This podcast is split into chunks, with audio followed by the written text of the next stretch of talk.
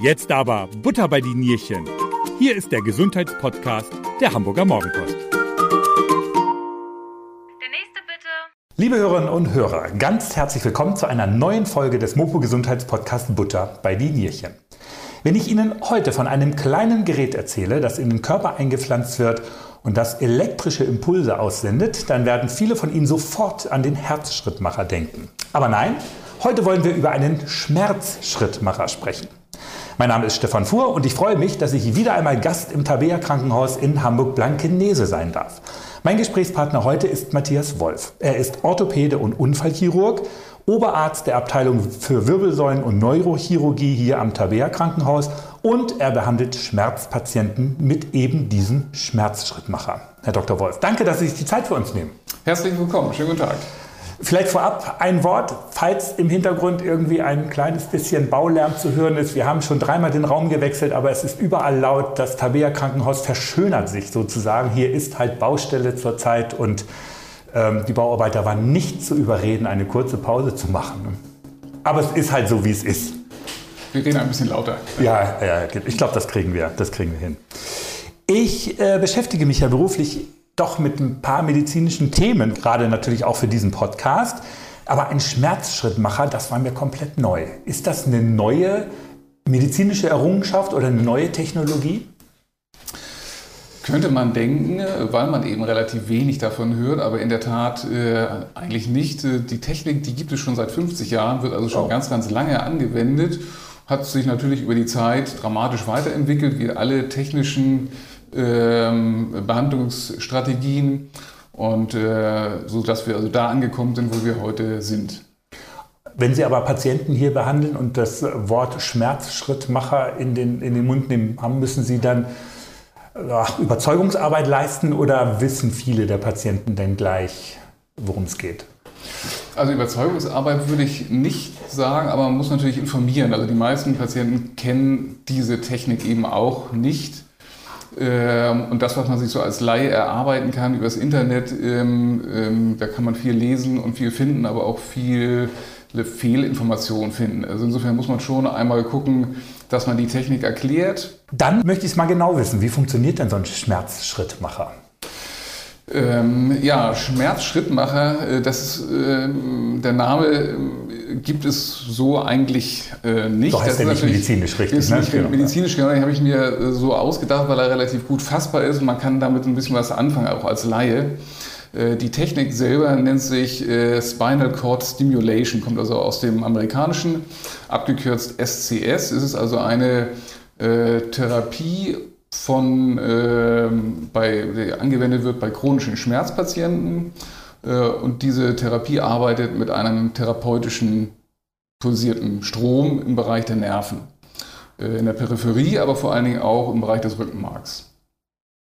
Äh, nur Rückenmark oder gibt es das auch mal? Das kann man relativ vielseitig anwenden am Körper. Wie gesagt, auch in der Peripherie, also auch an der Oberfläche der Haut oder an bestimmten Nerven im Bein zum Beispiel oder sonst wo am Körper, äh, überall da, wo Schmerzen entstehen, wo Nerven möglicherweise verletzt worden sind, äh, aber typischerweise eben doch am Rückenmark. Das heißt also, wenn ich als Schmerzpatient äh, zu Ihnen komme und bin sozusagen fast austherapiert, die Schmerzen gehen nicht wieder weg, dann gibt es noch die Chance, dass mit diesem Schmerzschrittmacher dann der Schmerz übertönt wird oder abgeschaltet wird. Ja, das kann man so sagen, genau. Also es ist, sind Patienten, die schon ähm, lange krank sind, die einen chronischen Schmerz haben, also Schmerzen, die schon mindestens drei bis sechs Monate anhalten, die schon äh, behandelt worden sind im Vorfeld, möglicherweise sogar operiert oder mehrfach operiert worden sind, ähm, die bei einem Schmerztherapeuten in Behandlung sind, wo man also schon einiges versucht hat, um diese Erkrankung und diesen Schmerz zu lindern, wo man also dann irgendwann nicht weiterkommt. Ähm, und dann ist es eine probate zusätzliche Möglichkeit, äh, ein guter Behandlungsversuch, den man dann hat. Darf ich mal ganz kurz einen Exkurs machen? Der Schmerz, also wenn mir irgendetwas wehtut am Körper, dann ist es doch meistens ein Alarmsignal. Genau. Aber es gibt eben halt Schmerz, der länger andauert. Der ist dann kein Alarmsignal mehr, sondern Dauerzustand. Ganz genau. Ähm, der Schmerz ist an sich natürlich eine ganz sinnvolle physiologische Eigenschaft. Äh, er warnt uns vor Verletzung, vor Bedrohung. Äh, also ganz, ganz wichtig, äh, beispielsweise wenn wir uns den Finger schneiden, müssen wir das schnell registrieren ja. äh, durch diese Schmerzinformationen, die wir da haben, damit wir äh, den Schaden gering halten können. Da ist der Schmerz sinnvoll.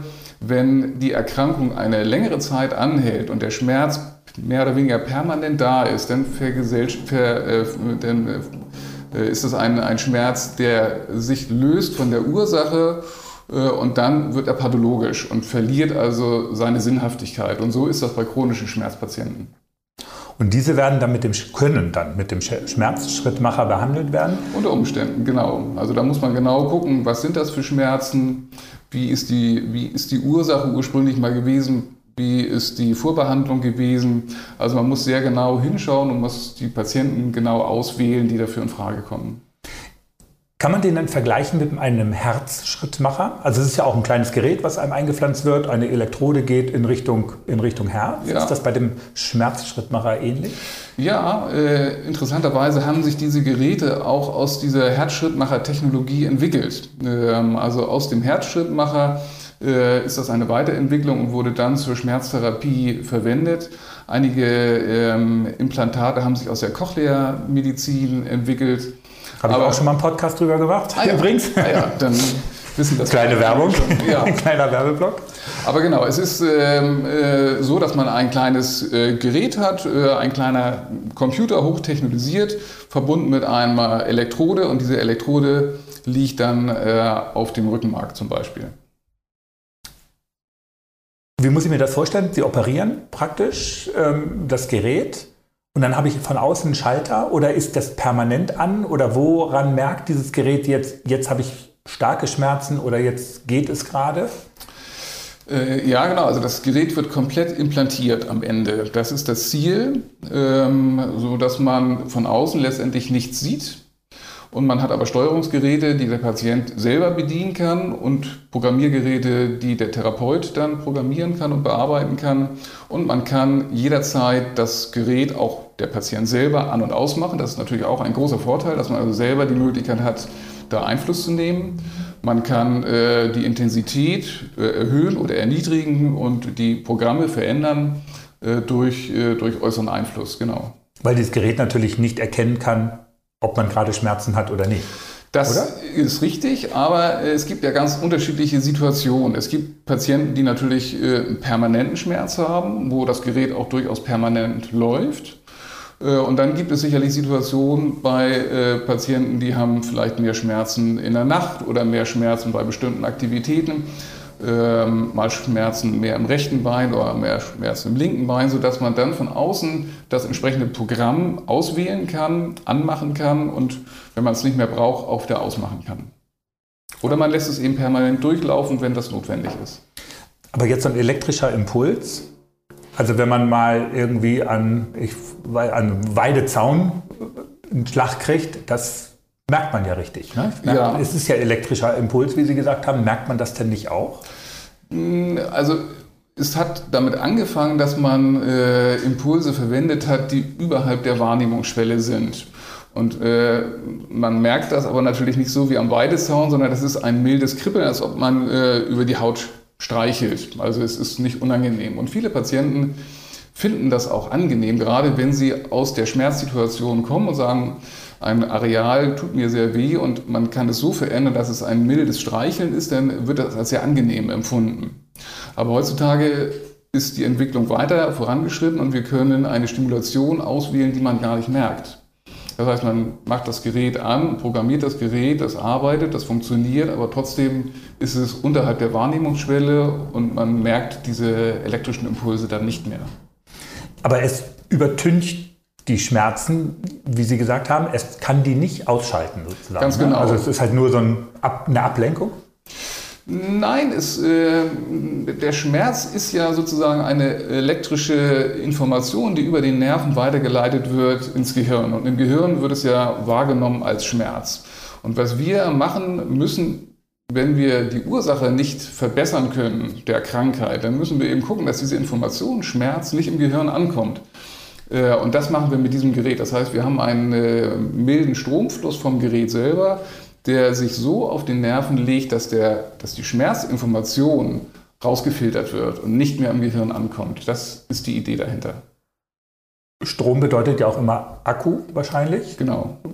Muss ich dann nachts erstmal an die Steckdose, wie mit meinem, nicht nur mein Elektroauto aufladen, sondern auch meinen Schmerzschrittmacher ja, aufladen? Also es gibt unterschiedliche Techniken. Ähm, zum einen gibt es äh, Generatoren, die nicht wieder aufladbare Batterien sozusagen und einen Akku haben. Das heißt, äh, das ist ein Akku, der durchaus auch viele Jahre läuft und dann sich irgendwann erschöpft, dann müsste man ihn erneuern äh, heutzutage üblich Aber ist. Aber wieder eine OP dann, ne? Das wäre wieder eine Operation, wobei man ähm, die Elektrode, das Kabel, was im Rücken äh, in der Wirbelsäule liegt, nicht austauscht, sondern eben nur der Generator, der extra implantiert wird an einer anderen Stelle.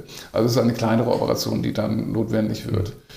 Aber heutzutage ist es immer mehr so, dass Geräte implantiert werden, die wieder aufladbare Technik haben. Das heißt, ähm, auch da ist ein Akku drin, den man alle paar Tage dann durch einen Gürtel, den man umlegt, dann wieder aufladen kann. Das ist sehr angenehm und die Patienten können das ähm, abends äh, beim Fernsehen gucken, einfach umschnallen und dann lädt sich das Gerät auf und dann können sie damit wieder viele Stunden und Tage dann rumlaufen. Also durch die Haut dann sozusagen wird, dann, genau. wird das dann aufgeladen. Ne? Wie Induktion, wie man das vom, ja. von der Zahnbürste kennt sozusagen, ja. ähm, lädt sich das dann wieder auf. Okay, spannend. Medikamente würden nicht ausreichen dann bei Patienten, die Sie mit einem Schmerzrückmacher behandeln? Genau, das ist Grundvoraussetzung letztendlich. Nicht? Das sind ja Patienten, die schon einiges an Therapie hinter sich haben, eben auch die medikamentöse Therapie. Man guckt natürlich immer, das Schönste wäre ja, wenn man im Rahmen einer äh, Behandlung, zum Beispiel auch im Rahmen einer Operation, die Ursache beheben kann. Das schließen wir also aus bei diesen chronischen Schmerzpatienten. Da müssen wir überlegen, welche anderen Therapieoptionen gibt es. Da gibt es ja ganz viele Sachen, die man ausprobieren kann, die angewendet werden, von Physiotherapie, Akupunktur, Osteopathie und eben auch Medikamente. Ähm, wenn man mit diesen Möglichkeiten eine akzeptable Situation herstellen kann, dann ist das auch eine gute Sache. Das hängt von dem Patienten selber ab, das muss er selber beurteilen können. Häufig ist es aber so, dass gerade auch bei den Medikamenten sich die Wirkung erschöpft oder man bekommt Nebenwirkungen, man muss die Dosierung erhöhen oder ausweichen auf andere Medikamente. Es ist nicht so unproblematisch und funktioniert eben dann doch häufig nicht so gut. Und dann äh, muss man sich überlegen, ob äh, diese Möglichkeit in Frage kommt. Ähm, denn das ist eine technische äh, Behandlungsmöglichkeit, wo es also diese äh, Nebenwirkungen der Medikamente natürlich nicht gibt. Sie haben gerade eben gesagt, wenn das rechte Bein oder das linke Bein schmerzt, also chronisch schmerzt, ist mir gerade eingefallen, das sind ja nun zwei Unterschiede sozusagen. Brauche ich denn auch zwei Geräte? Oder gut, irgendwann im Rückenmark läuft ja alles wieder zusammen, aber ja, ähm, das muss man immer ausprobieren. Äh, das ist ganz unterschiedlich. Man positioniert diese Elektrode, die aussieht wie ein Kabel und an der Spitze sind mehrere Pole. Und man kann mit diesem ähm, Kabel, mit dieser Elektrode viel machen, äh, extrem viele Programme aufspielen und äh, viele variable Therapieoptionen aus, austesten letztendlich. Das ist auch ein großer Vorteil dieser, dieser Technik.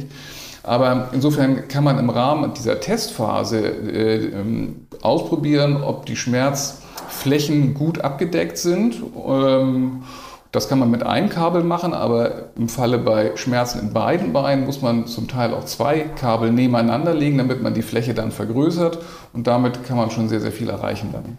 Legen Sie die Kabel oder die Elektroden genau auf den Nerv oder an das Rückenmark ran? Genau, das Rückenmark ist ja umgeben von der Rückenmarkshaut, von der Dura, schwimmt im Liquor in diesem Nervenwasser und das Kabel liegt auf dieser Haut, auf der Dura, also nicht direkt auf dem Rückenmark, sondern auf der Haut, die äh, drumherum ist. Das heißt, Sie könnten dann auch bei der Operation nicht das Rückenmark verletzen, was ja vielleicht ganz genau ja. das fatalere Folgen hätte. ganz genau, ja. Das Kabel ist sehr weich, das ist also keine Nadel oder so, sondern das ist ein weicher Draht, den man dann äh, positioniert, äh, sodass also Verletzungen der Nerven äh, extrem unwahrscheinlich werden. Wie lange dauert so eine Operation? Die Operation ist ja äh, eingeteilt in unterschiedliche Phasen. Zum einen legt man die Elektrode, das macht man bei wachen Patienten. Man macht eine lokale Betäubung, damit man sich mit den Patienten unterhalten kann und genau abtesten kann, wie gut man die Schmerzareale abdecken kann durch diese Stimulation. Das heißt, man kann sich mit dem Patienten unterhalten und sagen, ähm, äh, ist der Schmerz jetzt äh, von dieser milden Kribbelempfindung äh, bedeckt oder nicht? Und kann man es so also optimal einstellen, sodass das, die Elektrode optimal liegt. Das ist die erste Austestung. Also schieben Sie das unter der Haut dann Richtung Rückenmark? Durch die Haut oder? durch, durch die Haut durch, in die Wirbelsäule hinein und dann in der Wirbelsäule weiter. Okay. Genau, das ist die erste Testphase. Ähm, dann ist es in der Regel so, dass eine provisorische Lösung ausgeleitet wird und der Patient äh, aus dem OP herauskommt und dann mit dieser provisorischen Ausleitung im Real Life sozusagen das ausprobieren kann, wie das Gerät funktioniert. Wenn er sitzt, wenn er geht, wenn er steht, wenn er Treppen steigt, was auch immer er machen möchte damit. Sodass er also dann noch ein bisschen mehr erfährt, wie effektiv das Gerät ist. Das ist die zweite Testphase. Die müssen beide positiv ausfallen, sodass der Patient davon deutlich profitiert. Und erst dann würde man äh, im Nachhinein den eigentlichen Generator dann implantieren. Das wäre eine zweite Operation. Die erste Operation, wenn man die Elektroden implantiert, ist halt die Frage, ob man nur eine Elektrode implantiert oder ob man zwei Elektroden implantieren muss. Dadurch kann sich die Operationszeit natürlich verlängern. Etwas, in der Regel ist das aber auch eine Stunde, anderthalb in dieser Größenordnung. Wenn der Generator letztendlich implantiert wird, ist das eine kleine Operation, äh, auch eine Stunde ungefähr oder weniger. Wie oft haben Sie die schon operiert oder eingesetzt? Also man muss sagen, dass diese ähm, Technik eine sehr kleine Operationsart ist. Wir machen hier über 1000 Wirbelsäulenoperationen in der Abteilung Wirbelsäulenchirurgie, Neurochirurgie äh, und wenden diese Technik äh, seit vielen Jahren an, seit äh, 2015 äh, regelmäßig, sodass äh, wir hier viele Erfahrungen haben. Letztendlich die, das Interessante oder das Wichtige bei dieser Technik ist, dass man die Indikation richtig stellt. Zum einen, dass man also den richtigen Patienten heraussucht für die richtige Technik. Dazu gehört natürlich auch, dass man ein, ein weites Spektrum an Behandlungsmöglichkeiten hat, ein Portfolio hat, sodass man sich aus unterschiedlichen Sachen die richtige Technik raussucht. Das ist letztendlich das äh, Wichtige in diesem Zusammenhang, ja. Was mir gerade noch eingefallen ist, wenn Sie sagen, Sie legen praktisch die Elektrode auf die Rückenmarkshaut, wird das vernäht? Aber wenn, wenn man, ich, ich stelle mir gerade vor, wenn man sich so bewegt, läuft, ähm, was aufhebt, sich bückt, man, man, bewegt das, man bewegt doch auch die Wirbelsäule. Verrutscht ja. das dann nicht? Ähm, man fixiert die Elektrode äh, unter der Haut, sodass es also da eine Stabilität hat. Und die Elektrode, die etabliert sich in der Wirbelsäule. Äh, das Gewebe reagiert und, äh, das und, und, und, und fixiert ja, okay. das so ein bisschen, sodass es also nicht da hin und her rutscht. Genau, am Anfang muss man so ein bisschen vorsichtig sein, da darf man eben nicht gleich äh, ganz extreme Bewegungen machen. Ähm, aber dann ist das soweit fixiert und vom Körper an Ort und Stelle so gehalten, dass das eigentlich nicht mehr verrutscht. Aber auch das gibt es theoretisch, dass diese Elektroden gerade am Anfang verrutschen können. Ähm, das kommt extrem selten vor, aber das gibt es. Muss man dann als ähm, Patient danach irgendwas noch beachten? Also kein Sport, vorsichtige Bewegungen dann zum Beispiel? Oder? Naja, zu Anfang muss es natürlich erstmal verheilen. Die Wunden müssen verheilen, das muss erstmal zur Ruhe kommen. Aber wenn sich das soweit erstmal etabliert hat, kann man äh, damit sehr, sehr viel machen. Die Empfehlung von den Herstellern äh, ist, dass hm, die sind natürlich sehr vorsichtig äh, und wenn man da an den Nerven manipuliert, sozusagen, sagen sie, die gehen auf Nummer sicher und man soll damit möglichst kein Auto fahren. Nicht, dass es irgendwie mal heißt, äh, ich habe das Gerät benutzt und äh, habe plötzlich einen Kontrollverlust in den Beinen gehabt, habe einen Unfall gemacht und jetzt ist das Gerät schuld auf jeden Fall. An, nicht? Das, mhm. Da sind die, die Hersteller natürlich sehr, sehr vorsichtig und sagen, okay, zum Autofahren sollte man das beispielsweise nicht verwenden. Aber Oder, dann kann man es ja ausschalten. Da könnte man es ausschalten. Also das heißt genau. jetzt nicht, dass jemand, der dieses Gerät implantiert bekommt, nie wieder Auto fahren darf. Nee, nee, man kann es ausschalten. Nein, nein, genau. Man kann es, man kann es dann ausschalten ja. und trotzdem Auto fahren. Oder auch in anderen äh, vergleichbaren Situationen, beispielsweise jemand, der tauchen will, irgendwie, dann, nicht, der sollte natürlich auch äh, auf Nummer sicher gehen und dann heißt es auch, dass man in solchen Situationen das Gerät ausschalten sollte, damit es da wirklich sicher ist und dass es da keine, keine Zwischenfälle gibt. Ja, klingt nach einem amerikanischen Hersteller. Genau, ja. ähm, ist Wenn ich das Gerät dann wieder ausschalte, ist, ist denn der Schmerz sofort wieder da? Das ist ganz, ganz unterschiedlich. Nein, das ist nicht so. Äh, das muss man, das ist ganz, ganz unterschiedlich. Hängt auch so ein bisschen davon ab, wie es programmiert ist, was das für ein Schmerz ist, wie lange vor allen Dingen der Schmerz schon besteht. Vom Vorteil ist es immer, wenn der Schmerz nicht so ewig lange schon vorbesteht. Also äh, wenn man dieses Gerät implantiert, äh, innerhalb von zwei Jahren sind die, äh, sind die Therapieerfolge besser als beispielsweise ein Patient, der schon seit zehn Jahren oder länger diese Schmerzen hat, weil das dann immer schwieriger wird, da Einfluss zu nehmen. So Stichwort Schmerzgedächtnis. Ja, ganz genau, ganz genau. Ähm, aber insofern ähm, muss man eben, das muss man immer ausprobieren und ähm, das ist unterschiedlich. Würde das allerdings auch bedeuten, je früher ich dieses Gerät implantiert bekomme, desto höher ist eventuell die Wahrscheinlichkeit, dass ich meine Schmerzen komplett loswerde? Das ist richtig, ja. Klingt gut. Also es ist halt so, dass man ähm, erstmal diese konservative Behandlungsschiene ausschöpfen sollte, dass man das nicht sofort einsetzt. Das ist keine Therapie der ersten Wahl. Aber wenn das alles geschehen ist, wenn man da keine Behandlungserfolge sieht, dann macht es durchaus Sinn, daran zu denken und eben nicht noch mehrere Jahre zu warten, um auf irgendeine spontane Verbesserung irgendwie zu warten. Äh, also wenn man da nicht weiterkommt, sollte man sich darüber Gedanken machen, dieses Gerät zu äh, testen und einzusetzen möglicherweise. Zahlt das die Krankenkasse eigentlich? Ja, das zahlt die Krankenkasse. Auch ein, ein ganz großer Vorteil natürlich. Wenn ich, jetzt habe ich vergessen, was ich fragen wollte. Ähm, Komme ich vielleicht noch drauf. Also ich finde, wenn ich äh, kurz was erzähle, also, äh, was ich äh, so überzeugend finde bei diesem System ist, dass zum einen man das im Vorfeld ausprobieren kann, äh, im Vergleich zu einer Operation beispielsweise. Wenn man einmal operiert wird, dann ähm, muss man natürlich mit dem Operationsergebnis sozusagen dann erstmal zurechtkommen, gerade wenn man irgendwelche anatomischen Veränderungen vorgenommen hat, die man dann nicht wieder zurücknehmen kann. Da muss man gucken, wie das dann weitergeht. Bei diesen Geräten kann man es austesten während der Implantation und hat da also eine gewisse Sicherheit und eine Kontrolle, wie gut funktioniert das Gerät, bevor ich das endgültig einsetze. Und wenn es während dieser Testphase nicht gut genug funktioniert oder auch im Nachhinein, wenn es mal in, äh, implantiert worden ist und im Laufe der Zeit, durch welche Gründe auch immer, entweder nicht mehr funktioniert oder nicht mehr gewünscht ist, dann kann man das eben auch spurlos wieder entfernen, komplett, ohne dass man was verändert hat äh, an der Anatomie. Das ist schon ein großer Vorteil. Welcher Arzt ist der erste Ansprechpartner? Jetzt, wenn wir einen Hörer haben, der ähm, eventuell als Patient in Frage käme, kann er sich direkt hier an Sie wenden oder erstmal der Hausarzt, Orthopäde? niedergelassene Orthopäde. Man. Also wie gesagt, es ist sicherlich notwendig, dass erstmal eine Behandlung stattgefunden hat, entweder durch den Hausarzt, durch den Orthopäden oder durch den Schmerztherapeuten. Äh, und wenn das aber soweit ausgeschöpft ist, kann er direkt hier zu uns ins Tabea Krankenhaus kommen, äh, zu mir in die Sprechstunde, sodass wir uns erstmal unterhalten und gucken, wie die Situation ist. Super. Ich glaube, wir haben alles geklärt, was wir erklären wollen. Herr Wolf, ich danke Ihnen ganz herzlich für das Gespräch. Sehr, sehr gerne. Vielen sehr Dank. interessante Technik. Das finde ich auch. Ja, finde ich, find ich sehr interessant.